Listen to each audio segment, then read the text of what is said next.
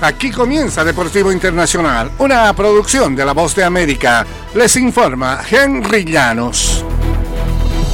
En el baloncesto de la NBA, LeBron James anotó 34 puntos, incluidos 19 durante un brillante cuarto periodo por los Lakers de Los Ángeles, que remontaron un déficit de 21 unidades y terminaron venciendo el miércoles de forma dramática a los Clippers de la misma ciudad por 116-112.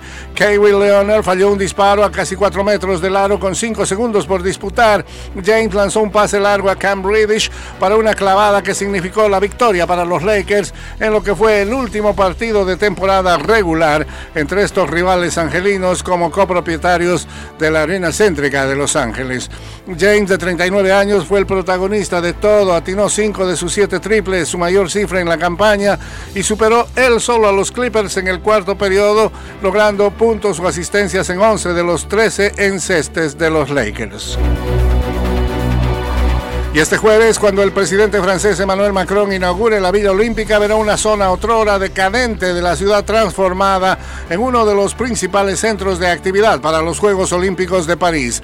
La villa se ubica en el suburbio de Saint-Denis, conocido en el mundo del deporte como la sede del Stade de France, donde juegan las selecciones nacionales de fútbol y rugby pero el área por sí misma es una de las más pobres de Francia y fue el escenario de una serie de disturbios el año pasado, luego que un policía mató a tiros a un adolescente de ascendencia norafricana en otro suburbio capitalino los Juegos Olímpicos que se realizarán del 26 de julio al 11 de agosto y Paralímpicos que comienzan el 28 de agosto y se clausuran el 8 de septiembre ayudarán a mejorar las perspectivas y dejarían un legado perdurable para los lugareños y para el medio ambiente.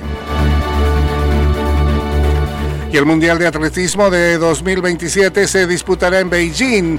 El Consejo de World Athletics, la Federación Internacional de Atletismo, tomó esta decisión de que el Mundial regrese a China luego que el país fue sede de la justa en 2015.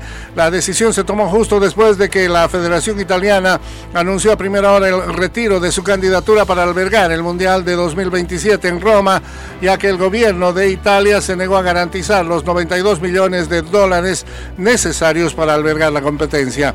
China también organizará el Campeonato Mundial bajo techo del año próximo en Nanjing.